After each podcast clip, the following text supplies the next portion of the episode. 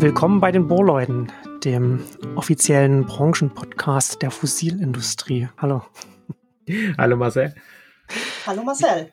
Wir haben heute äh, den hochgerätigen Gast äh, da, den ich letzte Woche schon angekündigt habe. Wir haben hier Dan Daniela Becker von, ja, was machst du? Machst du bist ja Klimajournalistin, äh, Reporterin, beschäftigt mit Klimathemen. Du bist bei bei den Riff-Reportern aktiv. Äh, wo kann man dich sonst noch sehen, lesen, hören? Also man kann mich in diversen Fachmagazinen lesen, äh, vor allen Dingen aber im Moment äh, auf den Riff-Reportern. Ich bin als freie Journalistin unterwegs und äh, da gilt ja, wer mich bezahlt, der liest mich auch. ähm, und ja, genau, also ich bin seit, äh, ich komme eigentlich so ein bisschen aus dem Energiebereich. Ich habe früher viel über ähm, Photovol Photovoltaik, also Solarstromenergieerzeugung geschrieben, ähm, weil ich sehr lange ähm, der Überzeugung war, dass äh, wenn man nur alles ähm, auf erneuerbare Energien umstellt, äh, dann sind im Grunde alle unsere Probleme gelöst. Das sehe ich inzwischen ein bisschen anders ähm, und deswegen schreibe ich auch äh, mehr über gesellschaftliche Themen und Transformationen von gesellschaftlichen Prozessen. Dazu habe ich mich mit KollegInnen äh, zusammengefunden bei einem speziellen Pro Projekt äh, bei ähm, Riff Reporter. Das ist ja eine genossenschaftlich organisierte Plattform. Und ähm, wir heißen Klimawandeln. Damit wollen wir eben nicht nur das Klima wandeln, sondern auch die Gesellschaft. Und ähm, ja, das ist sozusagen das, was ich äh, vorwiegend mache. Äh, die geneigte Hörerschaft würde es jetzt schon vermuten können, dass wir uns heute mit der Klimathema auseinandersetzen werden, mit der Klimapolitik und auch mit dem, was unter dem Stichwort Klima ähm, in den Wahlprogrammen der Parteien steht.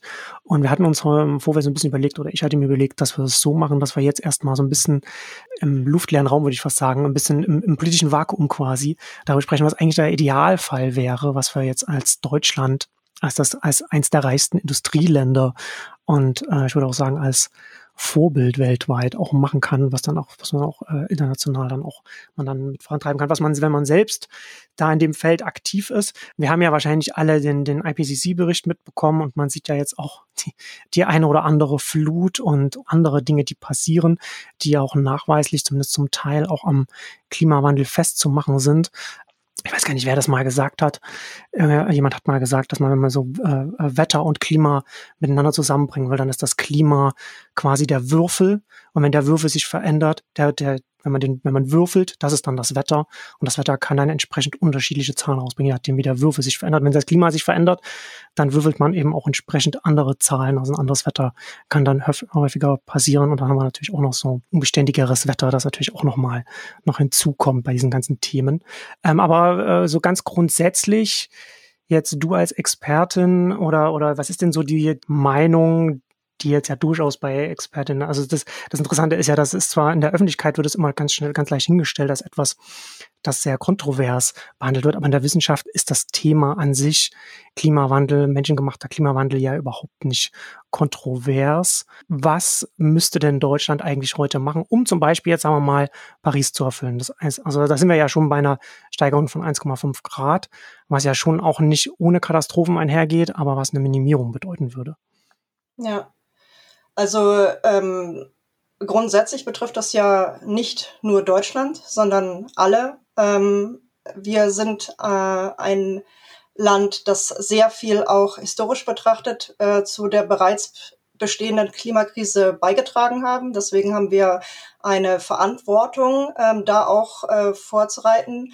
Das geht äh, immer ein bisschen in der aktuellen Diskussion auch unter. Ähm, wenn beispielsweise, das äh, ist ja ein Argument, was gerne bemüht wird, dass wir sozusagen, ich sage das jetzt extra in Anführungszeichen, nur zwei Prozent der äh, Klimatreibhausgase ähm, äh, emittieren, das ignoriert, was wir in der Vergangenheit gemacht haben und das ignoriert auch, dass äh, Deutschland ein Land ist, was exzessiv konsumiert und auch äh, im Ausland produziert.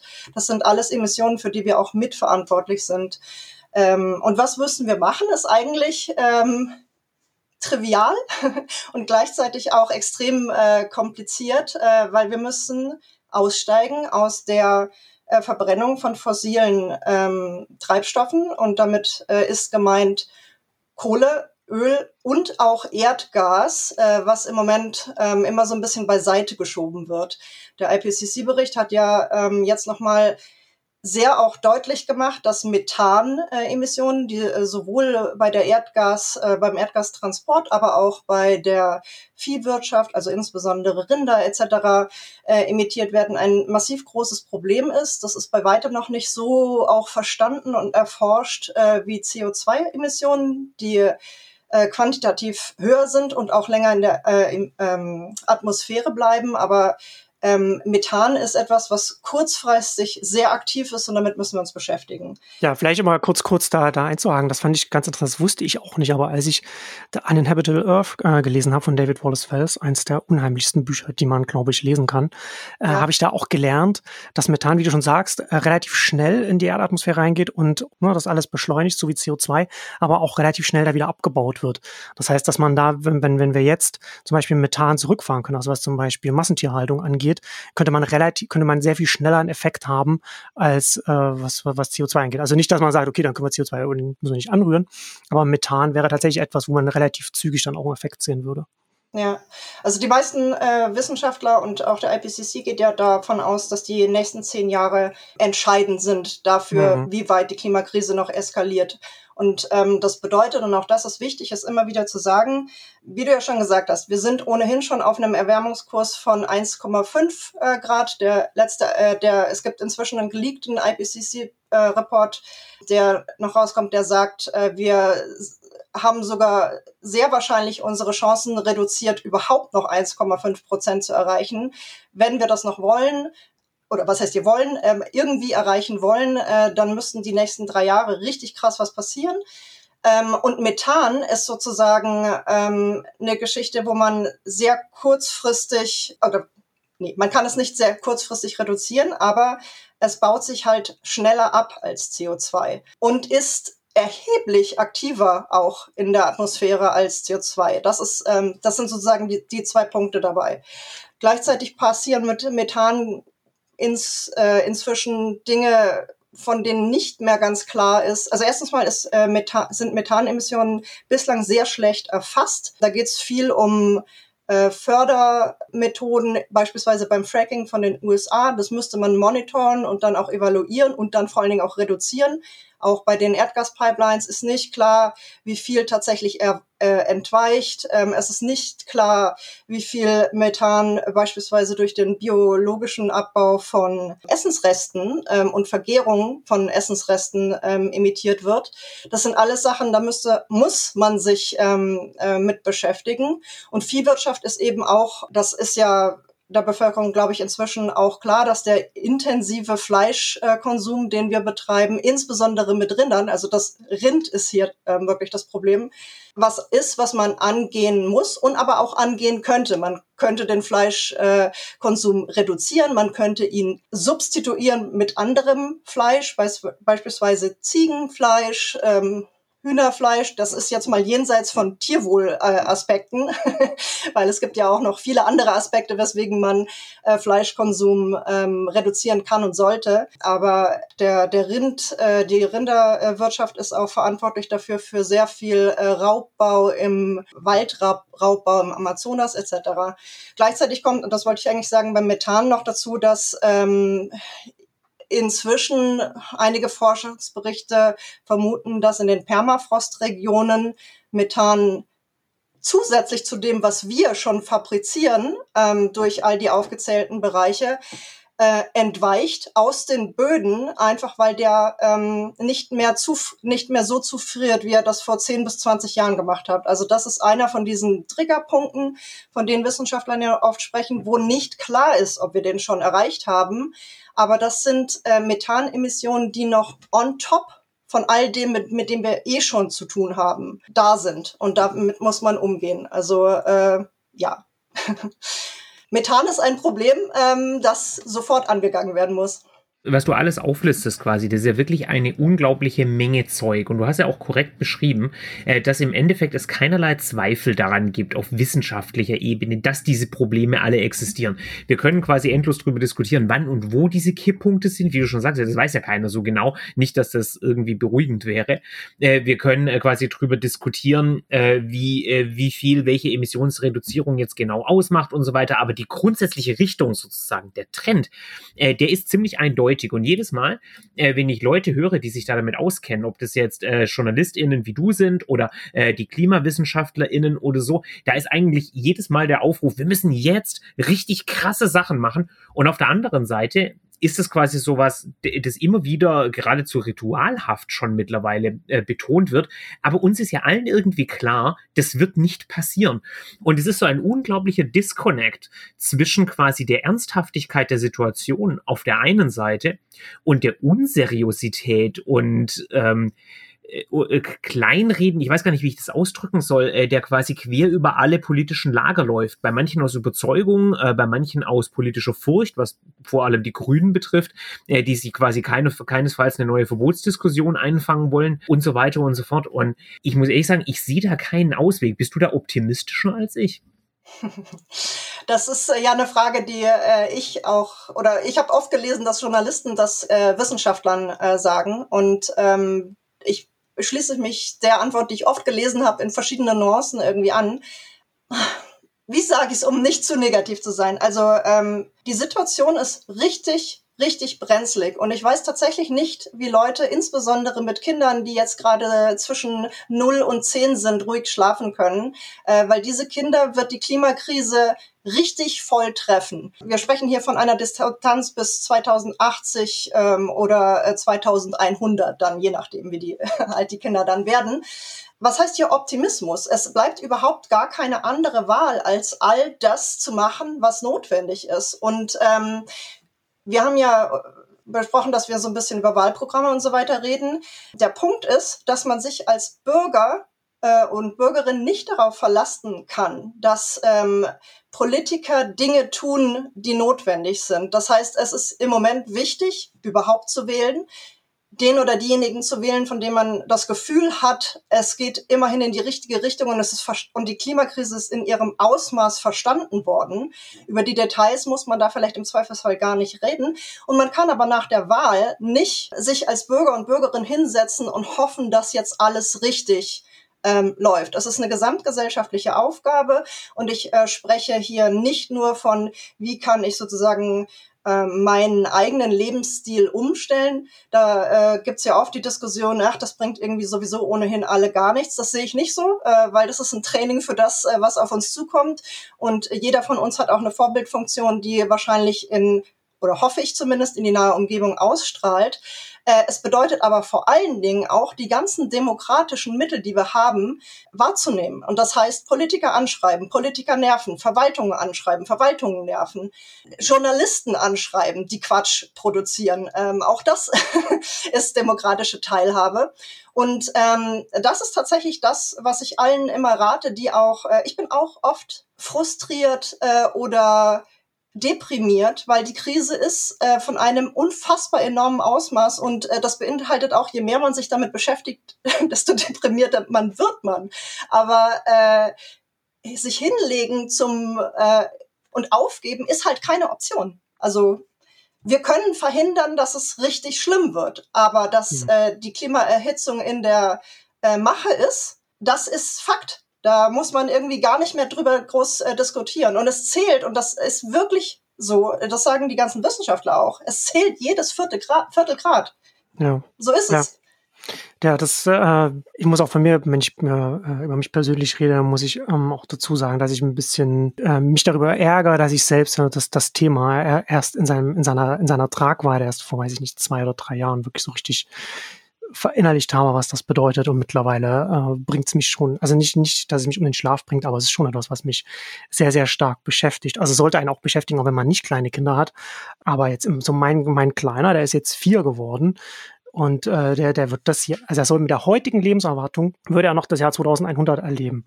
Die Frage ist, ob er, wenn er dann, wenn es dann soweit ist, ob er dann noch die gleiche Lebenserwartung dann haben wird, wie, wie, wie heute äh, Deutsche das, das haben. Und es ist äh, tatsächlich, wie du schon sagtest, ne, es geht ja nicht darum, dass wir jetzt, wir haben jetzt äh, diese, diese, den, den Klimawandel, also müssen wir jetzt auch nichts mehr machen, jetzt ist es halt so, sondern es ist ja, es geht ja immer noch darum, wie wir das, was die nächsten Jahrzehnte und dann Jahrhunderte passiert, wie wir das minimieren können jetzt. Also, also 1,5 Grad ist schon schlimmer als das, was wir noch als Kinder noch erlebt haben. 2 Grad ist noch schlimmer, 2,5 Grad ist noch mal viel schlimmer. Ne? Und, und, und immer umso katastrophaler wird alles und umso unberechenbarer wird es auch. Ne? Also wir haben zwar Modelle, was passieren könnte, aber wir sehen ja jetzt schon, das haben wir ja dieses Jahr, finde ich, ganz krass gesehen, dass wir ganz viele kaskadierende Elemente haben, ganz viele Dynamiken, die dann auf einmal was anderes wieder beschleunigen und wieder beschleunigen. Ja? Und jetzt reden wir schon darum, dass der Golfstrom sich abschwächt und solche Dinge, was ja wirklich ein, da sollte einem ja wirklich der Arsch auf Grundeis gehen, wenn man, wenn man das hört. Das ist ja völlig unabsehbar, wie, wie, wie instabil alles, alles wird. Ähm, und da, äh, und auf grundsätzlich auf die Frage, ich glaube, dass die Frage eher ist, wie schlimm muss es ganz konkret vor unserer Haustür werden, bis etwas passiert? Also vor unserer Haustür meine ich auch damit nicht Italien oder so, sondern wirklich ganz konkret in Deutschland. Ne? Also wie viele, wie viele Fluten oder, oder wie viele Naturkatastrophen, die eindeutig der, der Klimakatastrophe zugeordnet werden, müssen passieren, bis die, bis die Politik dann entsprechend dann, und auch, auch Teile der Öffentlichkeit, ne? Also ich habe halt auch, ja, wir nehmen es jetzt einen Tag nach dem Triell auf RTL äh, gerade auf. Das Klimasegment gestern war auch zum, zum Haare raufen, äh, was, was da an Fragen von den Journalist, von der Journalistin und Journalistin da gestellt wurde. Schon zum Teil erstaunlich, wie die massenmediale Öffentlichkeit und zum Teil und auch die Politik darüber redet, während, also, also, als hätten wir hier nicht eine katastrophale Flut gerade vor ein paar, vor ein paar Wochen gehabt, die ganz ja. eindeutig auch da jetzt mittlerweile auch damit mit verbunden ist mit dem Thema, über das wir hier reden. Das Gedächtnis ist kurz, aber ähm, ich sehe das tatsächlich ein bisschen anders. Also ja, äh, mag sein, dass das Triell ähm, vielleicht ein bisschen hinter den Erwartungen auch zurückgeblieben ist, aber also zum einen ist das Klimathema, äh, es ist da. Das ist äh, was, wo ich persönlich auch sagen muss, ähm, ich habe vielleicht bei Klimaängsten, ich sag mal, zehn Jahre Vorsprung vor, vor vielen anderen. Und das war bis vor zwei bis drei Jahren nicht so.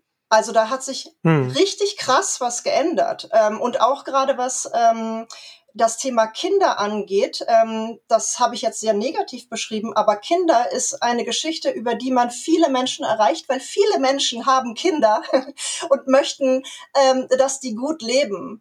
Und ähm, alle Umfragen zeigen, und zwar über alle Gesellschaftsgruppen hinweg, ähm, also sowohl ähm, eher konservativ orientierte äh, Wählerschaften als auch das äh, progressiv-liberale, äh, dass verstanden wurde, dass da was nicht richtig läuft. Ich sage nicht, dass die alle die gleichen Vorstellungen haben und dass alle auf dem gleichen Wissensniveau sind und so weiter und so fort. Und ich glaube, das ist auch nicht gar nicht notwendig. Aber das, was nicht richtig gut läuft, spüren ganz viele Menschen und das spüre ich auch immer, wenn ich, äh, ich sag mal, nicht mit Leuten rede, die äh, irgendwie wissenschaftlich in diesem Bereich arbeiten, sondern wenn man tatsächlich mit Leuten spricht, die ähm, diese Flutkatastrophe ähm, über den Fernseher miterlebt habt.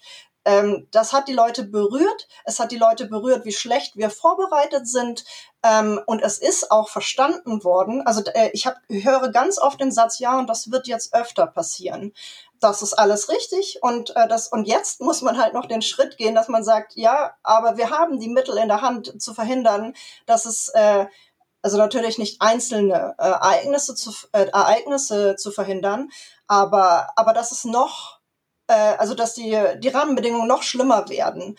Und ähm, das das hat man bei Landwirten, mit denen man spricht oder mit, mit vielen, ich sag nicht alle, ne? aber ähm, bei vielen Landwirten. Du hast das äh, bei Ärzten. Es gibt eine Bewegung in der, innerhalb der Ärzteschaft, die ganz genau weiß, dass diese ganze Thema Klima- und Hitzestress, äh, Allergien und so weiter ähm, ein richtiges Problem ist, dass man sich darauf vorbereiten muss. Und das sind Leute, die gehen jetzt in die etwas, ich sag mal, höheren, elitären Politikzirkel rein und sagen, hey, wir müssen jetzt hier was unternehmen. Und diese Einzelmeinungen, die wir irgendwie oft hören, also auch was jetzt in dem Triell wieder gesagt wurde, ne, äh, wird sich da, was ist mit den Kosten und so weiter und so fort. Alle wissen, dass Veränderungen irgendwie auch was kosten. Wir sprechen jetzt hier von einem Wahlkampf. Klar, dass da die alten, äh, ich sag mal, Ressentiments oder Argumente aufgewärmt werden, aber in der Bevölkerung, glaube ich, oder ich glaube, dass große Teile der Bevölkerung äh, viel weiter sind, als viele Politikerinnen ihnen das zutrauen. Das merkt man übrigens insbesondere, das ist ja mein Herzensthema, Verkehrswende.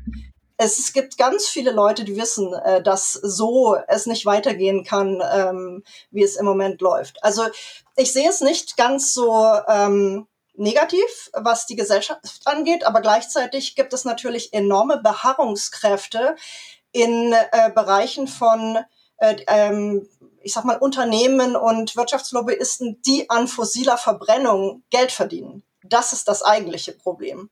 Das Geld ist zu überwinden und zwar mit allen Mitteln, juristisch, wirtschaftlich ähm, und auch durch gesellschaftlichen Druck. Ich kann das nicht äh, genug betonen. Der gesellschaftliche Druck ist das, was wir brauchen und da geht's wirklich ähm, um jeden Einzelnen.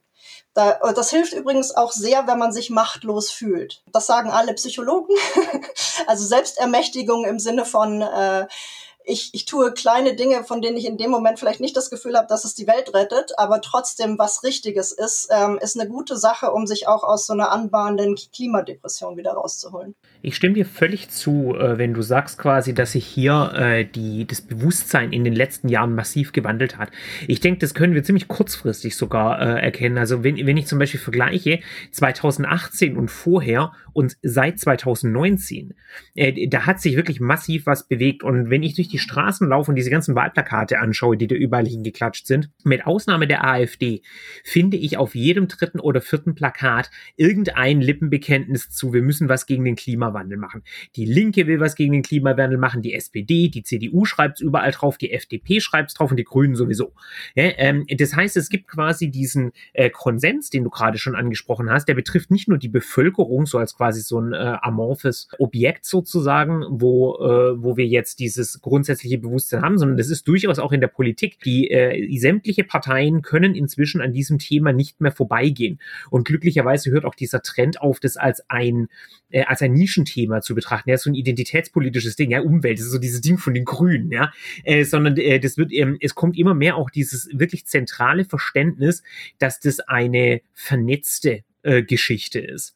Ne, äh, das so als Seitenbemerkung, das haben wir auf mehreren Politikfeldern, wir können es bei der Sicherheitspolitik witzigerweise auch sehen, äh, dass da immer mehr kommt, dass das auch mit Justiz, mit Innenministerium und äh, Entwicklungshilfeministerium verquickt sein muss. Und genau das gleiche Bewusstsein kommt, denke ich, auch äh, für Umwelt. Hast du wirklich das Gefühl, dass das so ist? Also muss ich auch kurz mal jetzt ja. mal kurz äh, reinkriechen, weil ich habe gerade den Eindruck, dass wir, wenn wir jetzt hier den Wahlkampf anschauen, dass sowohl bei den bei den Massenmedien als auch bei der Art und Weise, wie wie auch Politikerinnen da äh, mit dem Thema umgehen, dass das schon noch sehr stark, das ist das ist das Thema der Grünen äh, und ja, ne, also du hast zwar, was wird da gesagt, ja, also dann, wir machen, das haben wir auch mit drin im Programm, mhm. aber da muss man schon immer dagegenhalten und das wird schon als, schon noch sehr stark auch in der Berichterstattung so als das grüne Thema gesehen, was ja auch nicht überrascht, wenn man, wenn man das Alter der Grünen Partei anschaut. Also man würde sich halt wünschen vom, von der, von der Thematik her, das ist nicht der Thematik ansprechend, wie das äh, zum einen in Massenmedien behandelt wird, als auch wie das nicht grüne Politik damit umgeht. Ähm, aber ich habe da schon den Eindruck, dass das noch sehr stark verankert ist in den ganzen Dynamiken, wie man, wie man hierzulande mit dem Thema umgeht. Zweifellos. Äh, also wir sind da noch lange nicht in dem Status, in dem wir sein müssten. Mein Punkt ist nur, äh, dass wir quasi eine deutliche Verbesserung hingelegt haben äh, gegenüber dem Status, wo wir noch vor drei Jahren waren. Und die, weil ja Daniela auch diesen Rahmen jetzt genannt hat, ja, wir müssten in den nächsten drei Jahren gigantische Sachen machen. Das werden wir ganz sicher nicht tun. Wir haben ja da letztes Mal schon drüber geredet, dass die neue Regierung, egal wie sie sich zusammensetzt, mit Sicherheit keine gigantischen Reformprojekte auflegen wird. Aber das Bewusstsein wandelt sich aktuell tatsächlich rapide. Und das mögen, äh, das mögen gerade nur Lippenbekenntnisse sein seitens CDU, SPD, Linke und FDP. Und selbst teilweise bei den Grünen. Aber äh, das macht ja nichts, weil wenn ich das äh, ständig permanent sage, ist es ab einem bestimmten Zeitpunkt relativ egal, ob ich es ernst meine oder nicht. Ja, äh, da, äh, da entsteht ja dann quasi so eine, ähm, so eine sich selbst verstärkende äh, Kommunikationsschleife sozusagen. Ja, wenn ich es mir nur oft genug sage, dann ist es irgendwann verankert und dann kommt die ja da auch nicht mehr raus. Raus. Ja, das ist ja, wenn, wenn ich permanent äh, eine bestimmte äh, Politik als unabdingbar hinstelle und als äh, die beste Sache seit geschnitten Brot, dann, äh, dann kann ich mich da nicht permanent da dagegen verwehren. Dann muss ich Antworten finden. Und sobald die Fragen einmal ernsthaft gestellt werden, sobald wir über diese Lippenbekenntnisfrage raus sind, was wir aktuell noch nicht sind, aber sobald wir das sind, müssen dann alle Antworten, äh, alle Parteien sich auch ernsthaft positionieren. Ja, in dem Moment, wo ich quasi sage, Gratulation, ja, ihr habt es geschafft, ihr kriegt jetzt alle eure Bonuspunkte dafür, dass ihr gesagt habt, der Klimawandel ist ein wichtiges Thema. So, und was machen wir jetzt? Ja, wie gehen wir tatsächlich dagegen vor? Wo wir jetzt ja wahrscheinlich gleich noch mehr von Daniela hören. Wenn wir in dem Moment sind, wo wir sozusagen rein über, ähm, äh, über dieses, ist es ein wichtiges Thema, ja oder nein raus sind. Und ich glaube, den Moment, die, diesen Kipppunkt, um mal beim Thema zu bleiben, den haben wir sozusagen überschritten. Ja, es ist absolut zweifellos mittlerweile, dass es ein wichtiges Thema ist. Nur die Schlussfolgerung daraus, die sinkt nicht rein. Du hast stattdessen äh, so ein äh, sich flüchten in äh, technologische Vorstellungen von ach, äh, irgendwelche Zukunftstechnologien, die noch nicht mehr erfunden sind. Der Stichwort Altmaier. Ich vertraue auf die Genialität der deutschen Ingenieure. Zitat Ende. Was auch eine schöne Position für eine Partei ist, die äh, regulatorisch massiv erneuerbare Energien behindert hat. Ja, natürlich. Ich meine, das ist alles kompletter Quatsch. Und wie ja, gesagt, bei der Wahl 2021 funktioniert es noch. Und ich stelle mich jetzt einfach mal, äh, ich positioniere mich mal ein bisschen und sage, bei der Wahl 2025 wird so ein Scheiß nicht mehr gehen. Das, äh, das wäre quasi äh, meine Theorie. Wenn ich dich da ganz kurz auch unterbrechen darf, ähm, diese Zeit haben wir nicht mehr. Also alles, was jetzt ähm, in den nächsten zwei Jahren nicht äh, verabschiedet wird, gesetzestechnisch, ist ein riesiges Problem. Und ähm, ich glaube, dass ein Teil des, ähm, also ich bin gerade ein bisschen zusammengezuckt bei, das wird, wir wissen alle, dass das nicht passieren wird. Das geht nicht. also ähm, ich verstehe natürlich deine äh, Skepsis, aber ähm, ich gehe in solche äh, Gespräche irgendwie nicht mehr rein. Wenn jemand sagt, äh, das wird sowieso irgendwie nicht passieren, dann muss man halt fragen, hä? woran liegt das dann? Wer ist das Problem? Ähm, und ich, geb, ich weiß natürlich, was du meinst. Und das Problem ist, ähm, äh, dass wir jetzt tatsächlich ähm, sehr viele Absichtsbekundungen haben und ähm, das ist auch ein Problem. Ähm, also wir nennen das auch Verzögerungstaktik, dass man irgendwelche Klimaziele mit äh, ambitionierten oder also das ist noch die Frage, ob die besonders ambitioniert sind, aber äh, äh, Treibhausgasemissionszielen äh, irgendwie verkündet und dann aber nicht über die Maßnahmen spricht. Und das ist äh, natürlich auch ein großes äh, Problem weitestgehend aller ähm, Parteiwahlprogramme, die vorliegen. Aber äh, das ist keine Option, dass nichts passiert. Und wir müssen, glaube ich, auch von diesem, alle müssen von diesem Mindset weg, dass ohnehin nichts passiert. Dass wir sozusagen, die ja sich dessen bewusst sind, auch immer noch so über das sprechen. Ich habe diese Diskussion ganz oft irgendwie auch privat mit Freunden, die dann irgendwie sagen, ja, aber ohne das zweite Auto geht das irgendwie nicht und so. es muss aber irgendwann ohne das zweite Auto gehen und das, wir müssen darüber nachdenken, wie man sozusagen Flüge reduziert, auch wenn uns das gerade irgendwie nicht in den Kram passt, dass man nicht zweimal im Jahr in den Urlaub fliegen kann und äh, wie man Fleischkonsum reduziert äh, und dass wir kein Erdgas importieren können, wenn wir, wenn wir unsere Klimaziele einhalten wollen und so. Das ist, ähm, dass es nicht passieren wird, ist keine Option. Hm, ich stimme dir da völlig zu. Mein Problem äh, quasi, um, um das quasi genau umzudrehen, ist quasi, du kannst auf der anderen Seite halt äh, nicht quasi die Realitäten äh, ignorieren, wie sie sind. Und das Problem ist, wir sind, oder was heißt Problem? Ja, aber wir sind eine, äh, eine demokratische Staatsform und das, ich meine, das Problem betrifft ja sogar autoritäre Staatsformen. Ja? Gegen äh, die übergroße Mehrheit äh, deiner Bevölkerung kannst du so weitreichende Maßnahmen nicht durchsetzen. Ja? Also wenn du sagst zum Beispiel hier, wir müssen unseren Fleischkonsum reduzieren oder äh, dann gibt's halt kein zweites Auto mehr oder dann können wir halt nicht in Urlaub fliegen. Ja, ich meine, wir wissen alle auf einem gewissen Level, darauf läuft's aktuell, sofern wir nicht irgendeine geile Supertechnologie von Altmaiers Ingenieuren kriegen, darauf läuft's raus. Nur, ähm, wie zur Hölle setzt du das durch? Ich meine, du kannst natürlich sagen, ja, das ist keine Option und das ist quasi von dem wissenschaftlichen Stand her richtig. Ja, also ich, ich sehe das ja genauso. Mhm. Innerhalb der nächsten Jahre muss was äh, passieren. Mein Problem ist nur, äh, dass diese Erkenntnis in ihrer, äh, in ihrer Konsequenz sozusagen nicht äh, durchgedrungen ist. Ja? Es ist quasi die, ähm, die Aussage, bei, wie du das beschrieben hast, bei der Bevölkerung mittlerweile relativ weit verbreitet. Ja? Also wenn ich sagen würde, äh, Leute auf offener Straße ansprechen, so denkst du, äh, dass wir mit unserem aktuellen Lebensstil äh, de, äh, des 1,5 Grad oder 2 Grad, ist ja völlig egal, Ziel einhalten können, dann wird mir praktisch jeder sagen, nö. Äh, und wenn ich dann sage, so, äh, und was machen wir jetzt? Den Schritt haben wir noch nicht. Also wir, äh, wir sind einfach noch nicht da, dass, äh, dass wir eine Antwort äh, darauf haben, die, und ich denke, das ist der entscheidende Part hier, die von einer Mehrheit akzeptiert wird. Mhm. Ja, weil jedes Mal, wenn wir bei dieser Debatte in die präzisen Themen quasi kommen. Also sobald es um irgendwas Konkretes geht, wie zum Beispiel Verzicht auf Fleisch, äh, wie zum Beispiel eine, äh, eine Umstellung von Autos, äh, Dieselfahrverbot hier in Stuttgart und, und, und, und. Ja, äh, sobald das kommt, selbst beim kleinsten Mist, äh, gibt es sofort massiven Widerstand. Und ich sehe nicht, wie aktuell in diesem Mindset dieser Widerstand überwunden wird. Und ich glaube, das führt zu Marcells Frage von vorher. Brauchen wir quasi irgendwelche Katastrophen? Und meine pessimistische Befürchtung ist ja. Und ich weiß, dann ist es zu spät. Äh, aber ich, also ich, ich sehe einfach den Ausweg nicht. Äh, ich, ich verstehe deine Kritik, aber ich weiß nicht, wie ich rauskommen soll.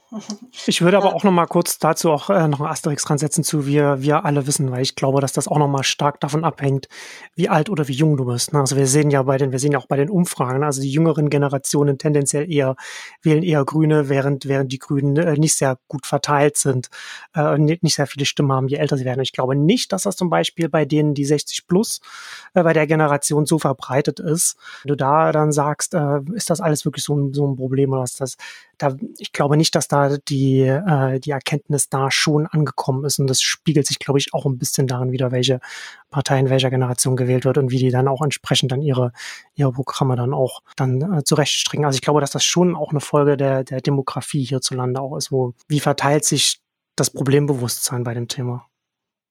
Naja, also Erkenntnisse haben sich, glaube ich, schon weitgehend durchgesetzt, aber es ist natürlich schon auch eine Sache, wir haben ja immer mal wieder auch diese Schulddebatte und die Boomer und so weiter und so fort. Hm. Und das ist natürlich ein Problem, wenn du einer, äh, einer große Menge Menschen sagst, ähm, sie sind schuld an etwas. Aber stimmt. Ähm, für ihr Lebenswerk. Naja, ähm, ja, das führt jetzt vielleicht irgendwie zu weit. also wir, unsere Gesellschaft baut halt im Moment auf, wir haben ja auch viel Wohlstand dadurch erreicht durch fossile Verbrennung, aber wir wissen jetzt halt, ähm, das ist kein das wird nicht funktionieren. Und ich glaube, es gibt zwei Sachen. Also das muss man zum einen akzeptieren. Wir müssen auf jede erdenkliche Weise weg, so schnell wie möglich von der fossilen Verbrennung. Da gibt es jede Menge Konzepte, die spiegeln sich auch in den, ähm, den Wahlprogrammen wieder. Ähm, der Plan ist ja sozusagen, man hat jetzt ein CO2-Budget errechnet, äh, damit reduziert man stufenweise äh, die Sachen. Ähm, es gibt Ordnungsrecht, wir verteuern ähm, den CO2-Preis, äh, wir fördern ähm, den, den Ausbau der Erneuerbaren äh, und so weiter und so fort. Man muss insgesamt sagen, und äh, da stimme ich dir zu, Stefan, äh, also das Problem ist auch so ein bisschen, erstens mal war das sehr lange äh, viel zu wenig ambitioniert. Zweitens reißen wir im Moment jedwedes Ziel. Äh, also äh, das ist, es geht nicht in die richtige Richtung im Moment. Ähm, also und das führt mich wieder auf diesen extrem großen Schritt, den wir machen müssen, weil wir haben bislang äh, sind wir verharrt in einer Sache, ja, wir wissen eigentlich, was es ist, wir legen Programme auf, aber es interessiert uns dann nicht so richtig, äh, wenn es nicht funktioniert. Und der Zeitraum für solche Experimente ist definitiv vorbei. Und jetzt ist es halt so, dass tatsächlich in den nächsten zwei bis fünf Jahren diese Reduktionsschritte nicht nur eingehalten werden müssen, sondern sich im Tempo zwei bis dreimal beschleunigen müssen um sozusagen diese Ziel, die ausgerechneten Ziele zu erreichen, von denen ja nicht wenige Wissenschaftler sagen, dass sie ohnehin schon nicht ambitioniert genug sind. Also hm. wir rechnen hier von Treibhausgasemissionen, ähm, wo man immer noch sagen kann, äh, wird das überhaupt lang? Ne? Ich ja. meine, das sind ja auch alles immer Papierrechnungen und so weiter und so fort. Brauchen wir Katastrophen? I don't know. Äh, es ist auf jeden Fall sicher, dass welche kommen werden. Also äh, das weiß ich halt ganz sicher. In welchem Abstand, wir, keine Ahnung uns bleibt ja nichts anderes. Ich glaube, ähm, was, also uns bleibt nichts anderes, als sozusagen weiter daran zu arbeiten als Gesellschaft, dass diese Ziele äh, erreicht werden. Und, und in dem Prozess idealerweise nicht die Demokratie aufzugeben, äh, die wir haben, weil äh, das sehe ich persönlich als eine erhebliche Herausforderung und zwar auf vielfältige Weise. Also ähm, nicht nur durch diesen ganzen rechtspopulistischen Ruck, wenn man mal jetzt irgendwie sagt, äh, Demokratie geht den Bach runter und so, die Klimakrise bleibt ja trotzdem. Also egal, ob wir in einem autoritären Regime sein würden oder in einer Demokratie. Und dann ist halt die Frage, wie geht ein autoritäres Regime mit Flüchtlingsströmen um, die sich auf jeden Fall erhöhen werden und mit, mit ähm, äh, etwaigen zu rationierenden äh, Ressourcen und so weiter und so fort. Ne? Also das muss man auch immer mal irgendwie im Gedankengang haben. Und natürlich ist eine Demokratie träge. Sie versucht, alle mitzunehmen. Und es, ich bin absolut der tiefsten Überzeugung, ähm, dass dem auch, äh, dass das möglich ist. Äh, ich bin zum Beispiel äh, ein großer Fan von dem Bürgerrat Klima, die ja sozusagen im Kleinen versucht haben, ähm, konsensual äh, Klimaschutzvorschläge zu erarbeiten auf Basis von wissenschaftlichem Input. Und das sind enorme Sachen rausgekommen. Und das ist ein Querschnitt durch die Bevölkerung, bildungstechnisch, Stadt, Land und so weiter und so fort. Also man muss nicht immer so tun, äh, als würden die Leute da nicht mitziehen. Wenn man, natürlich ist das eine Herausforderung. Es ist nicht, nicht einfach. Ich würde niemals sagen, dass es einfach ist, aber es ist auch nicht unmöglich.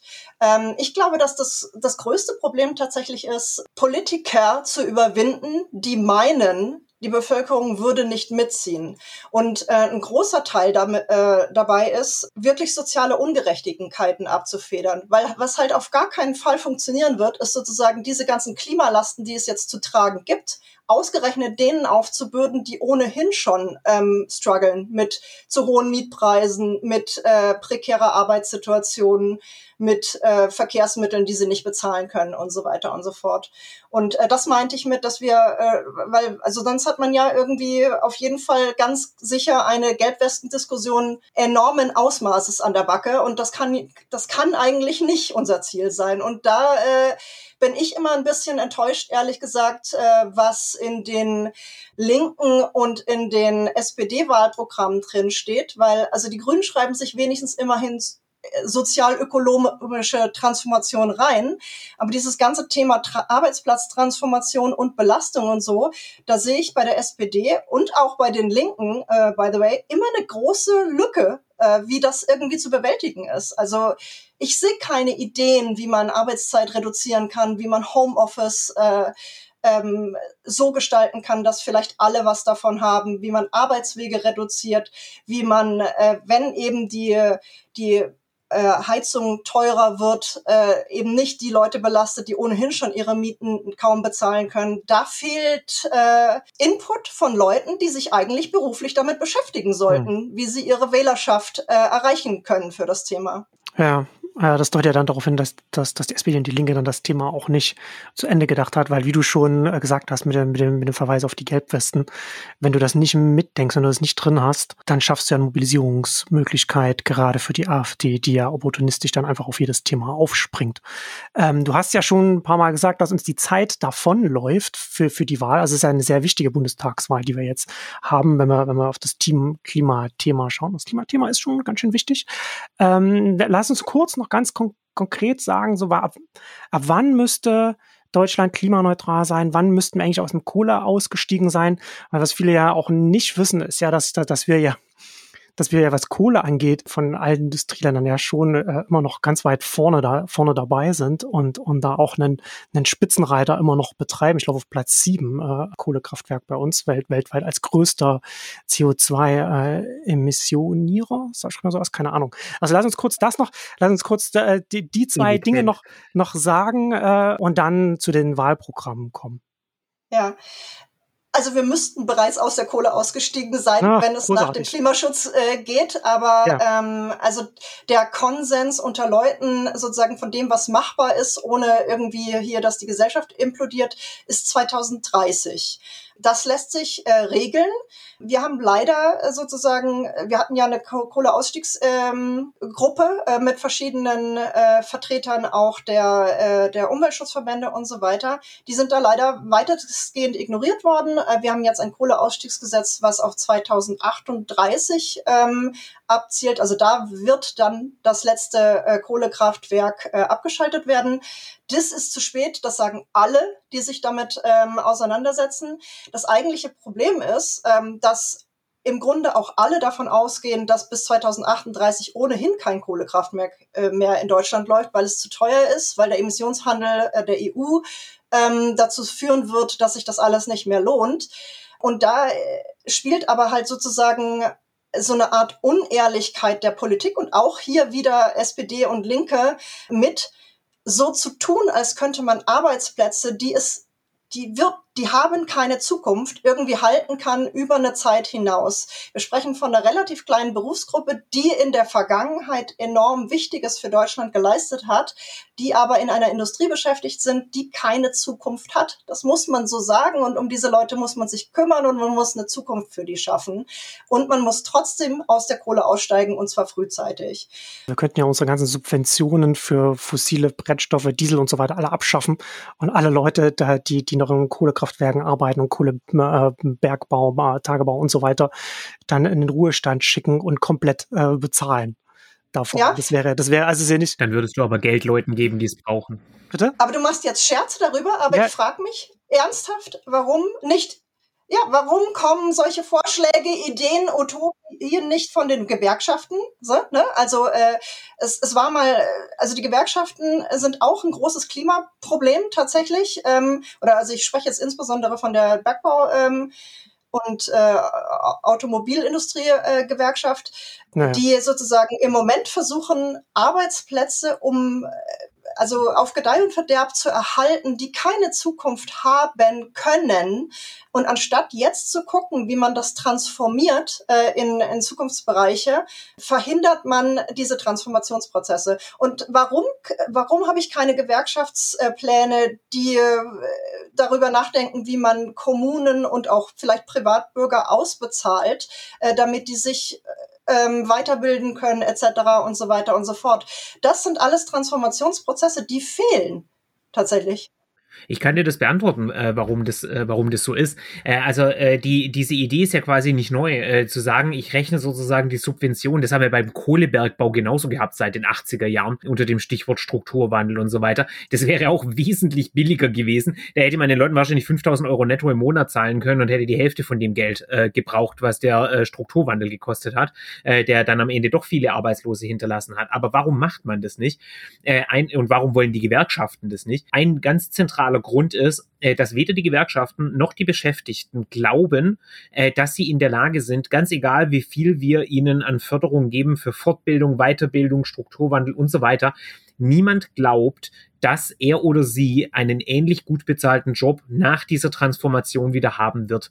Äh, wir haben äh, die gleiche Dynamik gesehen, beispielsweise im amerikanischen Präsidentschaftswahlkampf 2016 äh, in West Virginia, äh, wo äh, Clinton sich hingestellt hat und die hat eine tolle Rede gehalten über die Bedeutung von äh, regenerativen Energiequellen, über die Notwendigkeit der Fortbildung und des Strukturwandels. Und dann kam Trump, hat so getan, als hätte er einen Hardhead auf und als ob er schaufeln würde und hat gesagt, die Kohlearbeitsplätze bleiben alle.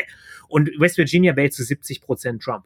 Und der Punkt ist nicht, dass die Leute nicht hören würden, was man denen sagt.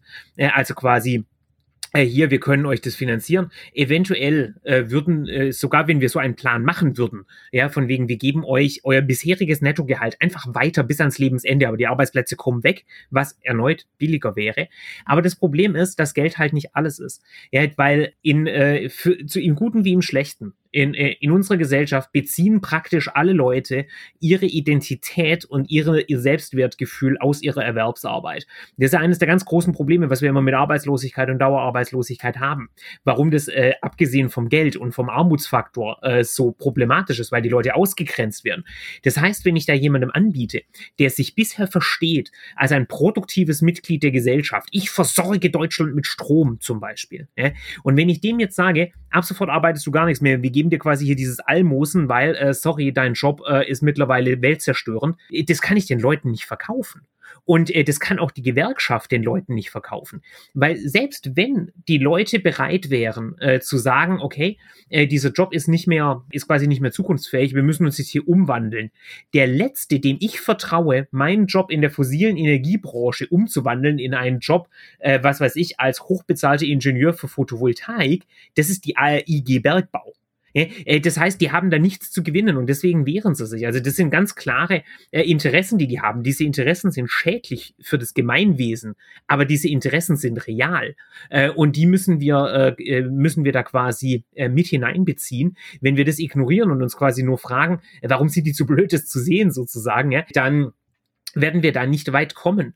Ja, die, äh, diese Leute ähm, glauben durchaus daran, dass in äh, diesen Branchen äh, äh, erneuerbare Energiequellen, äh, alles, was irgendwie mit Digitalisierung zu tun hat, da werden mit Sicherheit neue, gut bezahlte Jobs entstehen. Die bezweifeln nur, dass sie sie haben werden.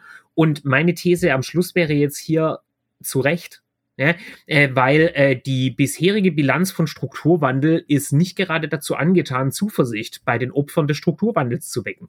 Ja, auf lange Sicht entstehen da mindestens genauso viele tolle Jobs, äh, wie verloren gegangen sind. Aber genauso wie die Droschkenfahrer äh, am Ende des 19. Jahrhunderts nicht diejenigen waren, äh, die nachher die neuen toll bezahlten Facharbeiterjobs hatten. Genauso wenig werden die Leute, die jetzt in der fossilen Energiebranche arbeiten, nachher die gleichen Leute sein, die die gut bezahlten Jobs in der regenerativen Energiebranche haben. Und dieses Problem äh, das würde ich nicht kleinreden wollen. Äh, ich möchte das auch gar nicht kleinreden und Leute ausbezahlen ist sowieso immer nur die schlechteste aller Lösungen und ähm, es wird auch Verlierer geben. Es wird aber so oder so Verlierer geben und die Frage ist so ein bisschen will äh, die Menge der Verlierer. Ja, das meine ich mit äh, ehrliche Kommunikation auch so, ne? Die Leute sind ja auch nicht dumm. Also ob 2038 oder 2030, diese, diese Arbeitsplätze werden verloren gehen. Und die Frage ist, was haben wir vorher äh, damit angestellt? Und ähm, ich, also wenn du das so sagst, stimme ich äh, dir durchaus zu. Es ist trotzdem ein Fehler der Gewerkschaften und äh, der Parteivertreter und so weiter, diese Dinge nicht offen auszusprechen und auch eine positive Utopie zu entwickeln, weil ähm, das hat äh, schon erheblichen Einfluss darauf, wie groß dann die Beharrungskräfte sind. Und die Leute einfach nur verzweifelt zu machen, äh, ist, glaube ich, keine gute Lösung in, äh, in der Situation, in der wir uns im Moment befinden. Und äh, also ich kann nur sagen, der Wandel kommt so oder so.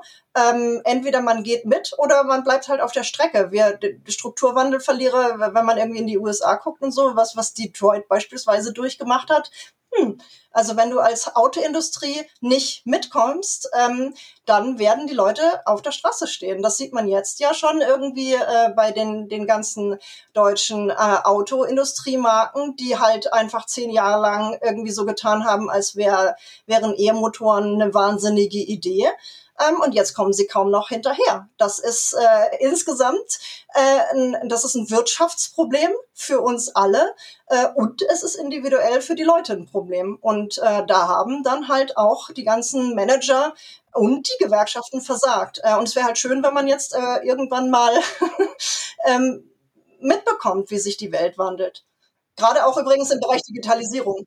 Ich glaube, du hast ja da das, das auch bei Gewerkschaften und, und du hast in allen Institutionen, äh, du hast, wir haben grundsätzlich gesellschaftlich haben wir ein Problem, dass Anreize auf äh, sehr kurzfristig gesetzt sind. Ne? Also wir haben jetzt so, ich als Politiker werde jetzt gewählt, also schaue ich mir jetzt die nächsten vier Jahre an, weil dann Wiederwahlen sind. Und genauso ist es ja als Gewerkschaftler. Ne? Ich werde halt jetzt gewählt und wenn ich meinen Posten behalten will, dann muss ich, dann schaue ich halt nicht, was ist 2030 oder 2038, sondern was ist dann äh, bis zur nächsten äh, Gewerkschaftswahl dann wieder dann, ne? Oder oder Betriebsrat.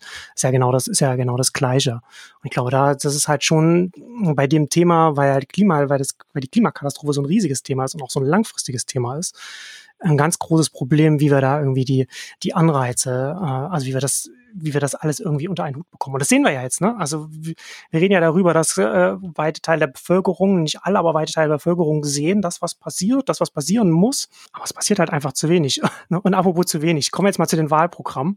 So, Daniela, jetzt mal äh, Butter bei die Fische. Äh, mit, äh, mit welchem Wahlprogramm welcher Partei erreichen wir denn, können wir denn das Pariser Ziel von 1,5 Grad noch einhalten? Ja, da würde ich sagen, mit keiner ja. äh, im Moment. Ähm, ja. ich, ich, finde es aber tatsächlich auch unfair, ähm, die, diese Wahlprogramme auf eine gleiche Ebene zu stellen, weil sie tatsächlich in der Qualität äh, unterschiedlich sind. Also die, dieses Wahlprogramm der CDU-CSU, das ja als letztes kam, wo man also am ehesten noch hätte auch auf die, die Konkurrenten reagieren können, ist unfassbar vage. Ähm, also da haben wir, wir haben im Grunde diesen Konsens, was wir schon besprochen haben, ne, die, die Klimaneutralität bis 2045. Also die sind alle im Konsens mit diesem Klimaschutzgesetz, was ja sozusagen auf in allerletzter Minute äh, abgewickelt wurde, nachdem das Bundesverfassungsgericht gesagt hat, so wie wir bisher ähm, reagieren, äh, geht es nicht. Was übrigens ja auch schon ein ziemlich fassungslos machender Vorgang ist. Aber jetzt haben wir es immerhin schwarz auf weiß äh, und das hat auch äh, erheblich nochmal Drive in die Diskussion gebracht. Das, ähm, also in dem CDU-CSU-Programm äh, muss man ja schon dankbar sein, dass Klima überhaupt irgendwie vorkommt, aber es ist halt das, was Stefan vorhin gesagt hat. Es wird so ein bisschen als, äh, wenn ich es mal bös formuliere, Bullshit-Bingo-Wort ähm, äh, verwendet. Ja, es soll erreicht werden, aber die Wie ist sozusagen komplett offen. Es gab jetzt heute noch mal nachdem man offensichtlich begriffen hat, äh, dass man an dem Thema jetzt doch irgendwie nicht mehr vorbeikommt, äh, gibt es wohl ein Punkteprogramm, was im Wesentlichen aufbaut auf äh, so einer Splittergruppe, die sich inzwischen gegründet hat. Klimaunion heißt die, die doch noch mal auch ein bisschen ähm, sagt, wir müssen halt tatsächlich die erneuerbaren Energien ausbauen und zwar massiv. Da äh, beziehen sie sich auf, auch auf eine Flächenbegrö ähm, Benennung von zwei Prozent der Bundesrepublik, die für erneuerbare Energien, also respektive vor allen Dingen Windenergie, ähm, ausgewiesen werden muss. Da ist aber nicht klar, wie das über die Bundesrepublik verteilt werden muss. Und das spart auch völlig aus, dass die CDU, CDU reagierten Bundesländer bislang äh, Hürden aufgebaut haben, die das überhaupt nicht möglich machen würden. Also lauter solche Sachen. Äh, es ist aber, also ich, wenn man es positiv wenden würde, kann man sagen, es ist äh, wahnsinnig viel Spielraum da äh, sozusagen in der Wahl, äh, also nach der Wahl zu verhandeln mit wem auch immer man dann koalieren möchte. So, ne? Das ist natürlich auch realpolitisch betrachtet. Ist das tatsächlich so? Je weniger präzise du bist, äh, desto mehr kannst du dann demjenigen in der äh, Verhandlung entgegenkommen. Ist es geeignet, um eine Jahrhundertkrise äh, zu bewältigen? Ich denke nicht. Ähm, und dann ist es halt schon auch so, dass ähm, die, die CDU, CSU, genauso wie die FDP übrigens, halt einfach auf ähm, Marktradikalität setzt. Also ähm, und mit einem reinen Ausbau der erneuerbaren Energien ist halt die ganze Geschichte nicht erledigt. Und ähm, wie man ja jetzt auch immer, es ist ja auch nochmal so eine Sache, wie sich ähm, Unterschiede zwischen dem, was in diesem Programm steht und was jetzt die Spitzenpolitiker in den ganzen Talkrunden immer sagen, ähm, wie das divergiert und es divergiert teilweise schon erheblich. Und ich finde, dass ähm, deutlichsten das Beispiel ist, äh, dass da ja ständig den, den Grünen äh, meistens ja auch äh, äh, vorgeworfen wird, sie sei eine Verbotspartei, äh, wo ich mich halt schon frage, warum so große Schwierigkeiten mit Ordnungsrecht besteht. Ordnungsrecht ist eine zutiefst konservative Geschichte, äh, ohne die äh, Umweltpolitik äh, nicht machbar ist und Finanzpolitik übrigens auch nicht. Ähm, war, warum da so gar nichts drin steht, das frage ich mich, mich irgendwie schon. Und ähm, was be beispielsweise in der, ähm, was überhaupt nicht thematisiert wird, ist äh, ein Erdgasausstieg. Und das ist gerade insbesondere auf ähm, das, was ich anfangs gesagt habe, IPCC-Bericht, Methan und so weiter, ähm, ist es eine, eine Lücke, die auf jeden Fall gefüllt werden muss. Erdgasausstieg wird auch nicht thematisiert äh, bei der SPD. Die haben ja, ich sag mal, ein kleines Nord Stream-Problem, weil sie da einfach äh, das ist schön gesagt. ähm, sich hm. festgefahren haben, dass es diese Pipeline braucht, von der eigentlich auch alle sagen, wir können keine neue Erdgasinfrastruktur aufbauen ja, es bleibt sozusagen hinter den Sachen äh, zurück. Die, die Grünen haben äh, ein relativ detailliertes Programm. Äh, und was ich sozusagen als positiv äh, empfinde, ist, dass da tatsächlich das, was ich äh, sagte, ähm, dass da so eine Art, ähm, da wird eine Geschichte erzählt, äh, wie ein Weg in Richtung eine ähm, klimaneutrale Republik aussehen könnte. Im Großen und Ganzen ist es aber halt auch so, äh, dass die die Geschichte vom grünen Wachstum weitererzählen. Das, davon kann man jetzt halten, was man will. Ich persönlich glaube, dass wir ziemlich rasch eine Diskussion darüber brauchen werden, ob man das jetzt Degrowth nennt oder Postökonomie oder wie auch immer, äh, dass die Art, wie wir Ressourcen verbrauchen, ähm, nicht nachhaltig ist. Und auch äh, das wird sich nicht durch Importe decken lassen und so weiter und so fort. Ähm, das spiegelt sich allerdings tatsächlich auch im Grünen Programm nicht wieder. Äh, die Grünen haben sich auch äh, auf ihrem Parteitag ähm, dagegen entschieden, schärfere Maßnahmen reinzuschreiben. Also es gab ja insbesondere von der grünen Jugend äh, Anträge, beispielsweise den Anfangs-CO2-Preis äh, noch deutlich höher zu machen als das, was er jetzt letztlich ins Wahlprogramm ein Einfluss gefunden hat aber er ist immerhin da, sagen wir es mal so. Und ähm, was halt ähm, auch schon ein Unterschied ist, das, was wir eben schon besprochen hatten, die Kohlegeschichte, die Grünen sagen 2030 ja, die anderen sagen, ähm, man, äh, SPD stellt sich, man könne sich vor 2038 vorstellen, äh, aber das muss halt der Markt regeln und das sind natürlich Unterschiede. Ne? Also was für eine Geschichte erzähle ich? Und ähm, ja, ist das nicht auch ein bisschen unehrlich von der SPD? Weil ich hatte jetzt neulich gelesen, dass die Große Koalition auch gerade bei dem Ausstieg äh, 2038 ähm, mit reingeschrieben hat mit den, mit, ich, ich, ich weiß nicht genau an welcher Stelle, wie, wie das funktioniert, aber dass, dass den, den Betreibern der Kohlekraftwerken äh, Entschädigungszahlungen in dreistelliger Millionen, Millionenhöhe zugesagt wurden, wenn der Ausstieg doch früher stattfindet. Mhm. Ja, das das ist insgesamt einfach eine wahnsinnig unehrliche Diskussion. Also du, der, der, der Punkt ist, wenn du äh, 2045 äh, klimaneutral werden willst und das letzte Kohlekraftwerk äh, geht 2038 vom Netz, wie sollen das gehen? Das sind äh, noch sieben Jahre dann. Also ähm, wir haben jetzt, äh, ich sag mal, zehn Jahre, um die Erneuerbaren massiv auszubauen. Und wir haben ja noch gar nicht äh, über das Thema, äh, die, die Wundertechnologie Wasserstoff ähm, geredet, ähm, wo ja sozusagen sehr viele Konzepte drauf aufbauen, um ähm, die, die deutsche Industrie zu dekarbonisieren. Und ähm, da, da wird es halt einen massiven Ausbau Erneuerbare äh, brauchen.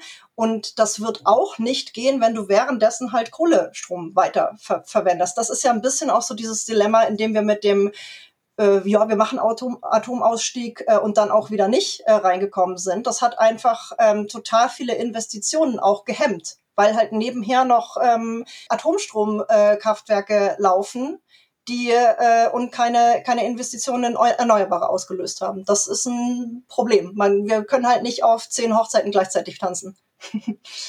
ja, und also äh, das, das SPD-Wahlprogramm ist insgesamt ähm, ein wie soll ich sagen, hält sehr viel am Bestehenden fest. Also wo da die, die Transformation sein soll äh, in Richtung, wie wir anders arbeiten und äh, das, das sehe ich irgendwie nicht. Und äh, in äh, was, was man halt viel beobachtet bei sehr vielen Spitzenpolitikerinnen bei der SPD ist, äh, dass dieses ganze Thema Verkehrswende auch scheinbar sehr schwierig zu sein scheint. Äh, was, was Arbeitsplätze in der Autoindustrie geht. Äh, unter anderem macht, manifestiert sich das an dem Problem auszusprechen, dass man vielleicht jetzt doch endlich mal den Verbrenner, also ein, ein hm. Enddatum für den Verbrennermotor festlegt. Da findet sich leider auch nichts ähm, dazu. Und ähm, ja. Bei Stichwort Mobilitätswende, da muss ich immer, wir haben ja hier in Berlin auch noch eine, eine Bürgermeisterwahl anstehen zur Bundestagswahl und Franziska Giffey von der SPD, die, die hier antritt,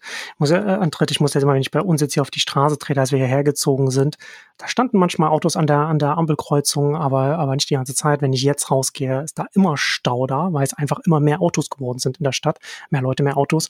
Ich muss jedes Mal an den, an den äh, Bullabü-Ausspruch von Giffey denken, wenn ich da rausdrehe und denke, die Frau hat keine Ahnung von der Stadt, die sie, die sie da angeblich regieren will. Also das nur als, als Randnotiz zur SPD. Das weiß ich nicht, ob sie keine Ahnung hat, aber sie hat äh, anscheinend Schwierigkeiten damit. Damit haben ja alle Parteien übrigens Schwierigkeiten. Also sozusagen das auszusprechen, dass vielleicht weniger im Bereich Klima äh, und vor allen Dingen auch Verkehrswende äh, mehr sein könnte. Also der Think Tank Agora Energiewende hat gerade nochmal so ein Sofortprogramm vorgestellt an, an Dingen, die man tatsächlich halt in den ersten 100 Tagen nach der Wahl verabschieden kann und sollte. Ähm, also weil ihr ja auch danach gefragt habt, ähm, was kann man denn jetzt gleich machen.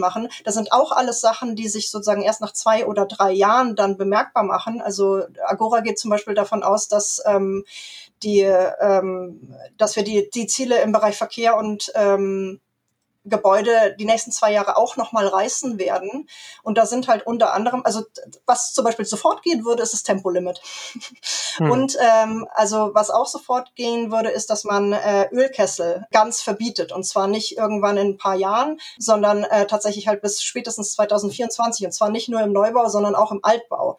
Dass du da halt tatsächlich massiv drauf setzt, dass die ersetzt werden durch äh, ähm, Stromwärmepumpen.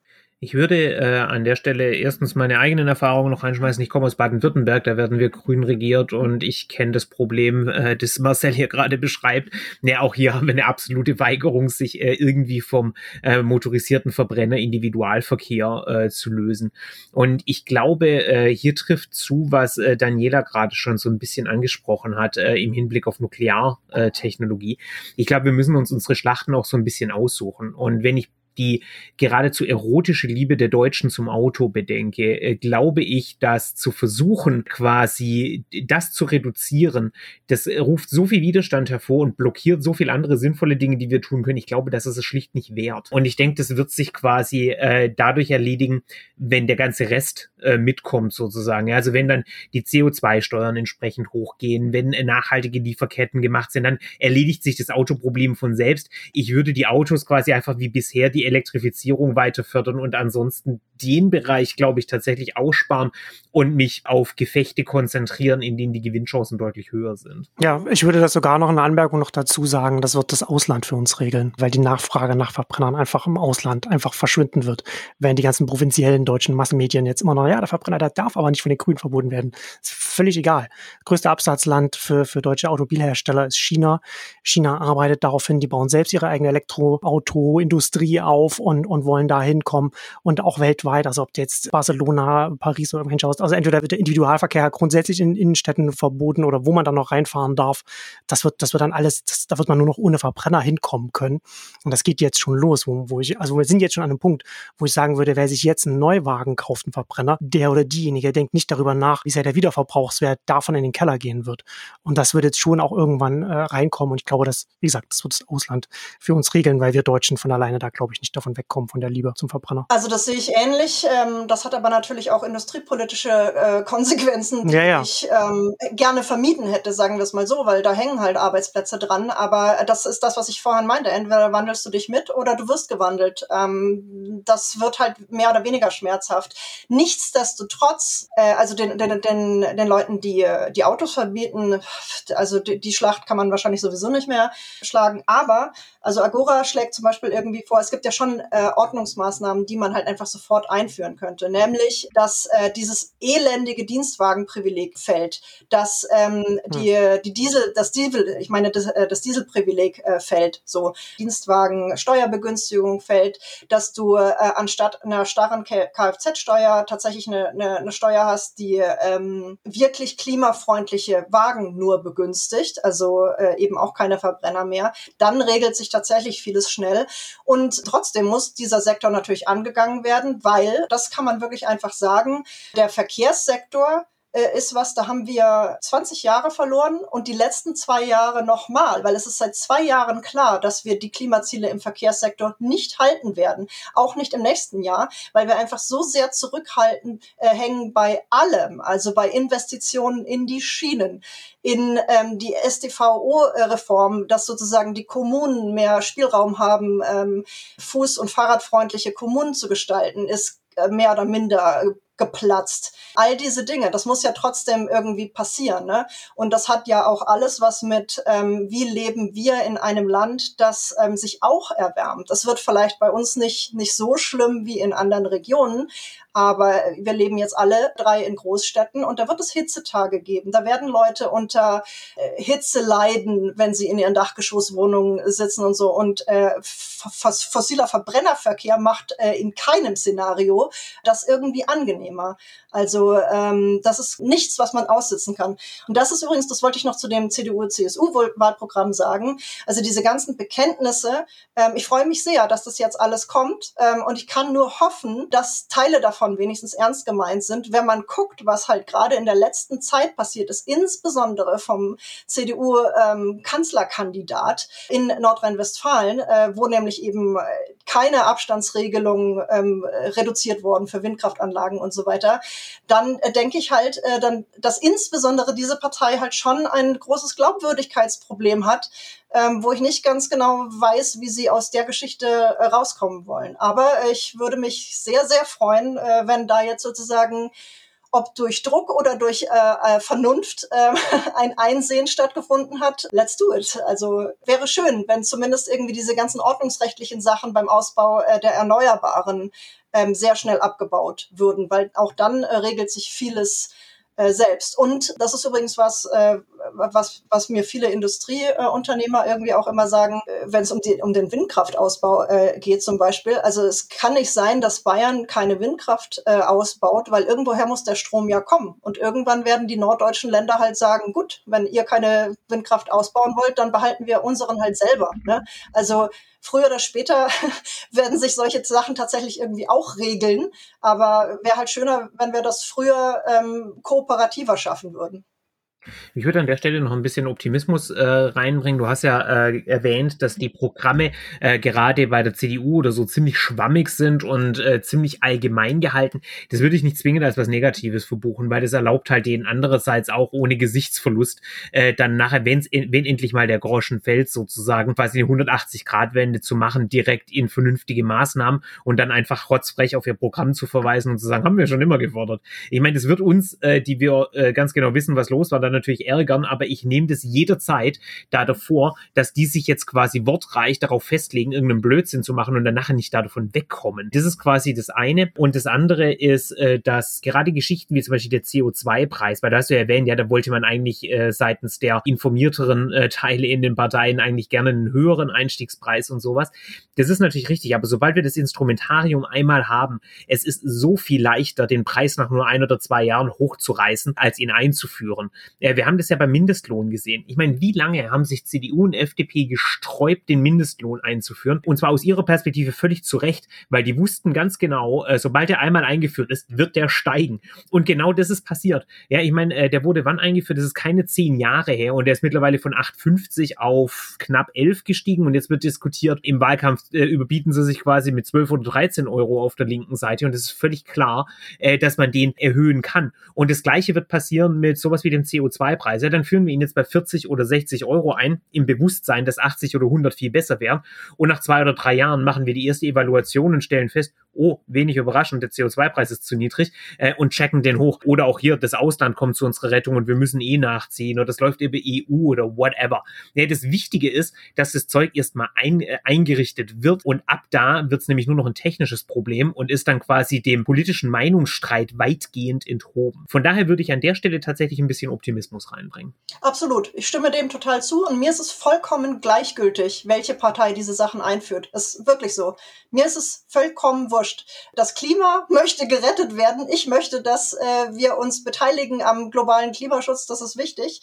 Und ähm, wenn die CDU-CSU-Vorreiter da sein äh, möchte und kann, nur zu. Ich kenne übrigens auch ähm, genug Basismitglieder, also ich sitze ja hier in München in der CSU, die verzweifelt sind, äh, dass sich so lange nicht zu wenig getan hat. Es gibt sehr viele Unternehmer, die gerade im Photovoltaikbereich und so, aber auch Batteriesprecher und so weiter, ähm, die Hände schüttelnd äh, äh, oder Kopfschüttelnd durch die Gegend gehen, weil so viele Investitionshindernisse Hindernisse bestehen, auch für Privatleute in solche Technologien äh, zu investieren und so weiter und so fort. Und auch, dass sich so lange geweigert wurde anzuerkennen, dass ähm, E-Autos ähm, ich sag mal, keine Lösung sind, aber auf jeden Fall die bessere Fortbewegungsmöglichkeit äh, im Vergleich zum fossilen Verbrenner. Also es gibt das schließt an, an das, was ich irgendwie anfangs schon sagte, weite Teile der Bevölkerung, die sind sich nicht alle einig in, in den Maßnahmen. Und so ist das ja auch in der Demokratie und das ist auch gut so. Aber ähm, dass wir im Moment sehr lange stillgetreten haben und dass da jetzt wirklich ein Knoten platzen muss, da sind sich, glaube ich, ziemlich viele einigen einig. Und welche Partei den Lied übernehmen will, ist mir wirklich vollkommen egal. Noch irgendwas von deiner Seite zu den Wahlprogrammen der Linken und der FDP äh, noch zu sagen? Ja, also ähm, bei der, der Linken muss man ja sagen, dies, dass die sozusagen, also rein auf dem Papier, die ambitioniertesten Klimaschutzziele ähm, ähm, postulieren. Das ist schön, aber auch da fehlen halt irgendwie die Maßnahmen. Und äh, bei den Linken ist vielleicht sogar noch doller als äh, bei der SPD immer zu spüren, dass sie diesen Konflikt zwischen wir schützen alle Industriearbeitsplätze und wie soll das dann gehen mit den Einsparzielen hm. irgendwie nicht auflösen können. Und die haben auch immer dieses, also Industriearbeitsplätze sind ja auch eben oft ähm, Autos äh, mit gemeint. Da ist ja Gleiches. Also ähm, Linke haben auch oft Schwierigkeiten, beispielsweise bei so, ähm, wir haben ja sehr viele Subventionen immer noch ähm, da, die, die schwierig sind. Und da ist unter anderem beispielsweise die Pendlerpauschale ein Problem, aber auch äh, günstiges Fliegen, was begünstigt ist durch, dass wir keine Kerosinsteuer haben und so weiter und so fort. Da sehe, höre ich zumindest wenig und im, im Wahlprogramm steht dazu auch so gut wie nichts, wie, wie, äh, wie man aus diesem Konflikt rauskommen möchte. Und ähm, bei der FDP ist es halt so, ähm, wie soll ich sagen, also äh, die, die setzen eigentlich als ausschließlich auf, als einziges Instrument auf den Emissionszertifikatehandel, der eine gute Sache ist. Ist sehr, sehr on brand von der FDP. Ja, genau. Das passt total äh, in deren Konzept. Aber der Emissionszertifikat ist tatsächlich auch ein Instrument, was super funktioniert. Äh, das funktionierte so äh, lange ja sogar so gut, dass man dann äh, die Zertifikate wieder günstiger gemacht haben, weil es zu gut funktioniert hat. Äh, und deren Konzept ist ja sozusagen, das auszuweiten auf die EU, äh, dass da alle mitmachen, was in der Theorie super ist. Und also ich hoffe auch, dass das so kommt. Aber die Frage ist, wie schnell lässt sich das umsetzen. Und ähm, wir haben ja schon über den, den Zeitraum von Maßnahmen geredet. Äh, da denke ich, ist das sehr gewagt, sich auf das als alleiniges Instrument zu mhm. verlassen. Und ähm, es ist halt, es, da kommen halt auch sehr mixed Messages immer. Ähm, viele aus der FDP-Parteispitze sagen, ja, haben ja auch große Probleme mit, ich sag mal, Verboten und äh, Umstellung von, von Lebensstilen und so weiter. Und alleine ein Zertifikatehandel, denke ich, würde, wird das nicht richten. Ja, und ansonsten ist halt äh, e-, ebenso wie bei der bei der CDU CSU in erster Linie ein weiter so ähm, mit äh, da wird ja auch oft äh, vom vom entfesselten Markt gesprochen und also alleine schon der Begriff äh, macht mir ein bisschen Angst ehrlich gesagt aber der äh, also wenn der entfesselte Markt bedeutet dass äh, mehr Invest Investitionen in erneuerbare Energietechnologien bedeutet, dann gehe ich dem mit. Aber ähm, was wir ja noch gar nicht angesprochen haben und was übrigens auch äh, sehr wenig in den Wahlprogrammen vorkommt, ist, dass wir parallel zur Klimakrise ja eine Biodiversitätskrise haben und äh, ein entfesselter Markt, der sozusagen keine Rücksicht mehr nimmt auf Naturschutzgebiete oder Flächen, die nicht genutzt werden können oder vielleicht auch Flächen, die weniger genutzt werden können, weil wir eben weniger produzieren und auch Energie verbrauchen sollten und äh, auch nicht einfach Ressourcen jetzt äh, plötzlich im Meer abbauen, ohne dass wir wissen, was das da eigentlich macht, der macht mir also alleine hm. der Begriff macht mir ein bisschen Angst, ehrlich gesagt. Ja, wobei es ja bei der FDP ja auch, äh, wenn, wenn da entfesselter Markt äh, gesprochen wird, dann geht es ja bei der FDP immer um die entfesselte Klientelpolitik. Also ja äh, auch keine, keine sehr für Wettbewerb einstehende Partei, sondern eine, eine Partei, die äh, quasi aus Regulatory Capture zusammengesetzt hat. Das wäre ja schön übrigens, wenn das bedeuten würde, dass tatsächlich ähm, fossile Energien gleichberechtigt mit Erneuerbaren behandelt würde, aber von dem sind wir ja nach wie vor äh, meilenweit entfernt, weil halt tatsächlich fossile Brennstoffe nach wie vor steuerlich begünstigt werden und subventioniert werden und so weiter und so fort. Also wenn wir auch ja. nur annähernd in die Richtung kämen, dass das gleich behandelt werden, da wäre ich ich sofort dafür. Also ich kann mich in Teilen in jedem Wahlprogramm wiedererkennen, muss ich wirklich auch sagen. Wie gesagt, es gibt teilweise, finde ich, ein Glaubwürdigkeitsproblem, aber wenn sich unsere Parteien zusammenfinden würden und tatsächlich versuchen, äh, in den nächsten 100 Tagen nach der Wahl und hm. dann äh, äh, und dann zwei Jahre lang, also zwei Jahre später spätestens diese Gesetze zu verabschieden, dann können wir auf einem guten Weg sein. Ob wir das glauben, naja. Ja, abschließend würde ich ganz kurz noch darüber, vielleicht jetzt noch ein bisschen mehr über die Öffentlichkeit sprechen und mehr darüber sprechen, wie wir über das Thema reden. Ich musste zum Beispiel vorhin, ähm, habe hab ich gerade daran gedacht, als du gesagt hast, das Klima will gerettet werden. Ich finde, dass es ganz wichtig ist, dass wir anders über das Thema sprechen auch, also auch wir in der Öffentlichkeit. Also weil das Klima will eigentlich nicht gerettet werden. Dem Klima ist egal, ob es gerettet wird oder nicht. Also es betrifft halt dann auch die Natur. Du hast Biodiversität, mhm. hast du hast du vorhin schon angesprochen. Ja, aber es geht ja letzten Endes schon darum, in was für einer Welt leben wir morgen in einem Jahr, in fünf Jahren, in zehn, in 15, in, fünf, in 50 Jahren. Was richten wir jetzt an? Was machen, was machen wir, was machen wir jetzt kaputt? Und was machen wir nicht jetzt kaputt, was dann irgendwie die Sahara größer macht? Also was dann auch da passiert? Oder was richten wir jetzt hier an, wo dann, wo wir dann vielleicht nicht mehr unseren, unseren Mittelmeerurlaub genießen können, weil es einfach zu heiß da ist oder weil Griechenland komplett verwüstet ist und, und dann, man dann gar nicht mehr da, dahin will. Also zum einen habe ich jetzt schon ganz oft, ich versuche auch bewusst zum Beispiel nicht von Klimawandel ganz oft zu sprechen, sondern äh, entweder Klimakrise oder Klimakatastrophe zu sagen. Ne, also, also schon konkret, wie ich das sehe, meine, meine Wertung drin zu haben, weil nicht einfach nur ein Wandel ist und hier noch da, weil eben von hier ist es okay und da ist es schlechter. Also das, das ist schon eine Krise, wenn es schlechter wird. Und die Frage ist, wie viel schlechter es wird.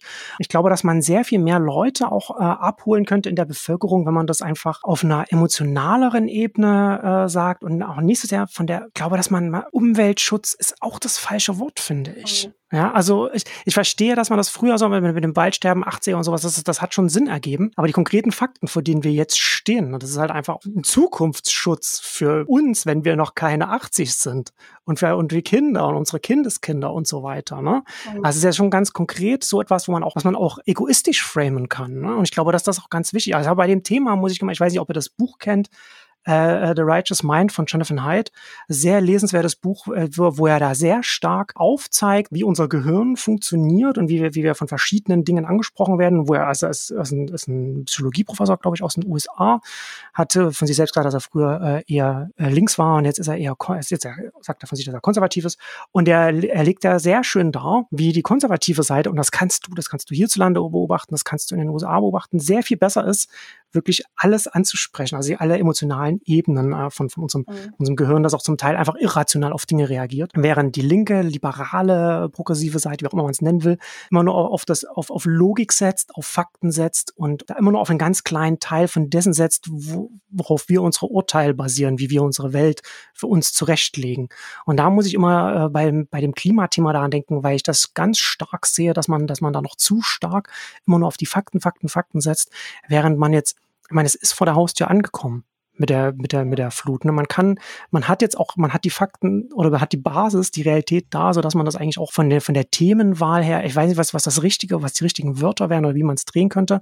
Aber ich glaube, dass es ganz wichtig ist, dass man dass man das, dass man das einfach das Narrativ einfach auch so dreht, dass den Leuten klar ist, dass es ihnen auch ganz konkret um die Zukunft geht. Ne? Also ich meine, wir haben jetzt, jetzt werden irgendwie, was, was werden jetzt wie 30 Milliarden, wer wird da jetzt in den Wiederaufbau gesteckt? Man müsste ja ganz konkret, muss man auch darüber sprechen, dass wenn wir jetzt zu wenig machen, dann haben wir dann irgendwann in 10, 15 Jahren oder spätestens dann den Fall, dass in ganz vielen Bereichen, auch hier konkret in Deutschland, du als Hausbesitzer dein Haus einfach in ganz viel, in ganz vielen Punkten einfach nicht mehr versichert bekommst und du zusätzlich auch davon aus ausgehen kannst, wenn mein Haus weggeschwemmt wird, der Staat das einfach nicht mehr refinanzieren kann, äh, den Wiederaufbau, weil er einfach ständig Dinge refinanzieren muss. Also so ein, so ein Framing. Also ich gebe dir total äh, recht. Ähm, und das ist auch was, was wir bei Klimawandeln zum Beispiel irgendwie versuchen, ähm, versuchen ist, glaube ich, der Ansatz. Es gelingt auch nicht immer.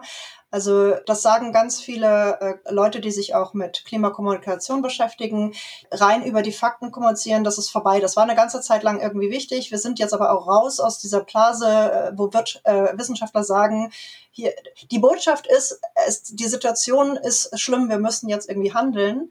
Aber was uns tatsächlich oft fehlt, äh, immer noch, ähm, sowohl bei den Medien als auch bei den Politikern, ist, ich glaube, ein großer Teil wäre wichtig, nicht nur all das Schreckliche aufzuzählen, sondern eben auch eine ähm, Zukunft, die wir uns vorstellen können, in der wir leben möchten.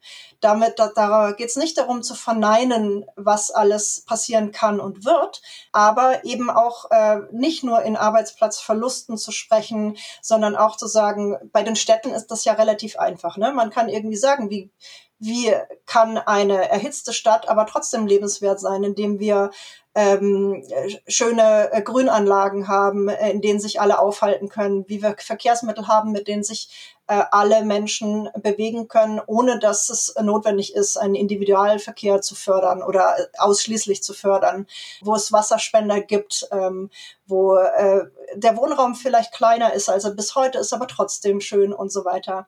Und was du gesagt hast mit den Worten, ähm, das ist auch, wir, äh, wir reden wahnsinnig technokratisch. Also äh, es gibt gerade im, im Bereich äh, Bauen und so weiter. Da gibt's Naturschutzdienstleistungen und Flächenausgleich und so weiter und so fort. Ähm, aber wir, wir sollten halt schon auch über die Dinge sprechen, um die es da geht. Grüne Bäume, Käfer, Regenwürmer, Wiesen, Pollen, Luft ähm, und präziser reden von Dingen, die wir haben und die, die wir drohen zu verlieren. Also gerade dieses äh, Thema, also Moorschutz ist ja zum Beispiel so eine ganz low-hanging fruit im Klimaschutzbereich, die lange einfach komplett ignoriert wurden, warum auch immer. Ähm, aber einfach, weil wahrscheinlich Moor bei vielen Menschen ähm, brauner, brauner Schmutz ist oder was auch immer, den hat man früher äh, entwässert, damit man eine Straße drauf, drauf bauen kann oder äh, entwässert, um, um Torf für, für Gartenblumen zu haben. Ähm, und dass man das eben anders aufzeigt, dass wir uns da ähm, Dinge berauben, die wertvoll sind und die auch schön sind, dass wir Natur haben, die es gilt äh, zu bewahren, was übrigens eine total konservative Einstellung ist. Mhm. also ähm, da gibt es auch, und das meinte ich mit Anfangs, äh, wenn ähm, das wir müssen Dinge finden, die uns verbinden. Diese, ich sehe auch mit großer Sorge die zunehmende Spaltung zwischen äh, konservativen und sehr äh, linksorientierten Menschen. Wir haben aber alle äh, ja Verbindungs Verbindungen und also der kleinste gemeinsame Nenner sind meistens Kinder, von denen wir doch alle eigentlich wollen, äh, dass sie in einer lebenswerten Umwelt auch aufwachsen. Und da gibt, gilt es halt in präzisen, schönen Worten zu beschreiben, welche Umwelt und Zukunft äh, das sein kann und nicht immer nur den Verlust zu beschreiben, was viele Leute was einerseits dazu führt, dass viele Leute es verdrängen, weil die Sorgen zu groß sind oder es auch nicht richtig wahrhaben wollen. Und äh, das ist ein sehr schmaler Grad zwischen äh, sozusagen Probleme zu verniedlichen und trotzdem auch optimistisch zu sein. Also äh, ich habe es ja schon gesagt, bin ich optimistisch? Eher nicht, aber ähm, trotzdem versuche ich jeden Tag äh, wieder Leute zu erreichen, um gemeinsam eine, eine schöne und lebenswerte Zukunft äh, zu erhalten. Und es ist äh, absolut möglich und ich glaube, es ist auch immer wieder wichtig, äh, dass, das ist ja auch so ein Spruch aus der Klimabewegung irgendwie, ne, dass wir uns eher vorstellen können, dass wir den Planeten verbrennen, als dass wir ihn retten. Und aus diesem Narrativ müssen wir irgendwie rauskommen. Das ist absolut möglich, schön auf diesem Planeten zu leben, äh, und alle einen relativen Wohlstand haben, ohne dass wir ihn kaputt machen, final. Ähm, ja, und Sprache ist, ist äh, Sprache und auch äh, nicht nur Sprache, also was du auch gesagt hast, Gefühle, ne? Also diese ganze Fridays for Future äh, Bewegung, die hat ja zum Beispiel auch gezeigt, dass man ein Gruppengefühl und Gruppenenergie erzeugen kann, die enorm viel bewegt. Das kannst du über Musik erreichen, über Bilder, über eine gemeinsame Vision, äh, was auch immer. Äh, da kann ich auch nur also Kollege von mir, der schreibt gerade für Klimafakten ein Kommunikationsbuch, äh, Leute, die sich dafür interessieren und dafür sollten wir, gerade wir Journalisten, äh, sollten uns da eigentlich alle für interessieren. Da, das kann man mal durchgehen. Ähm, da gibt's ganz viele Anregungen, wie man mit Leuten am besten spricht, äh, wie man auch sozusagen Leute, die anderen Hintergrund und äh, Wissensstand haben, als einen anspricht. Äh, und das ist oft, ganz oft eigentlich eher die Gefühlsebene, äh, oder die gemeinschaftliche Ebene anstatt irgendwelche Fakten. Ich habe auch nicht alle Fakten drauf. Das interessiert auch wirklich keinen. Was wir wissen müssen, ist, dass wir jetzt handeln müssen und jeder in seinem Bereich. Das ist die Botschaft und die hat eigentlich jeder kapiert. Stefan, du noch irgendwas hinzuzufügen? Nee. Nein, äh, ich fühle, als wäre alles gesagt. Das ist äh, selten für mich, aber ich habe tatsächlich nichts hinzuzufügen. Ja, sehr schön. Ähm, vielen Dank dir, Daniela, dass du dir die Zeit sind genommen auch viel hast. länger. ja, es ist äh, länger geworden, als wir dachten, aber es war ein sehr, sehr, finde ich, aufschlussreiches und äh, interessantes Gespräch. Vielen Dank dir. Vielen Dank. Sehr gerne.